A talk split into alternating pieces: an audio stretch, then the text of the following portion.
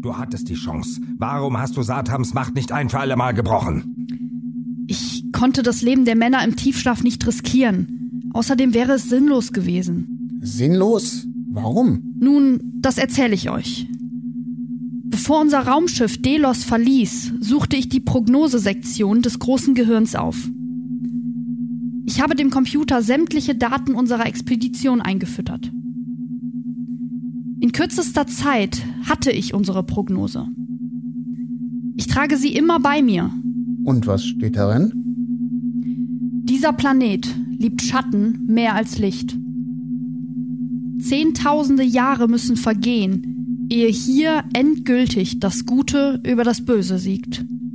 Ah, einen Satan wird es immer geben.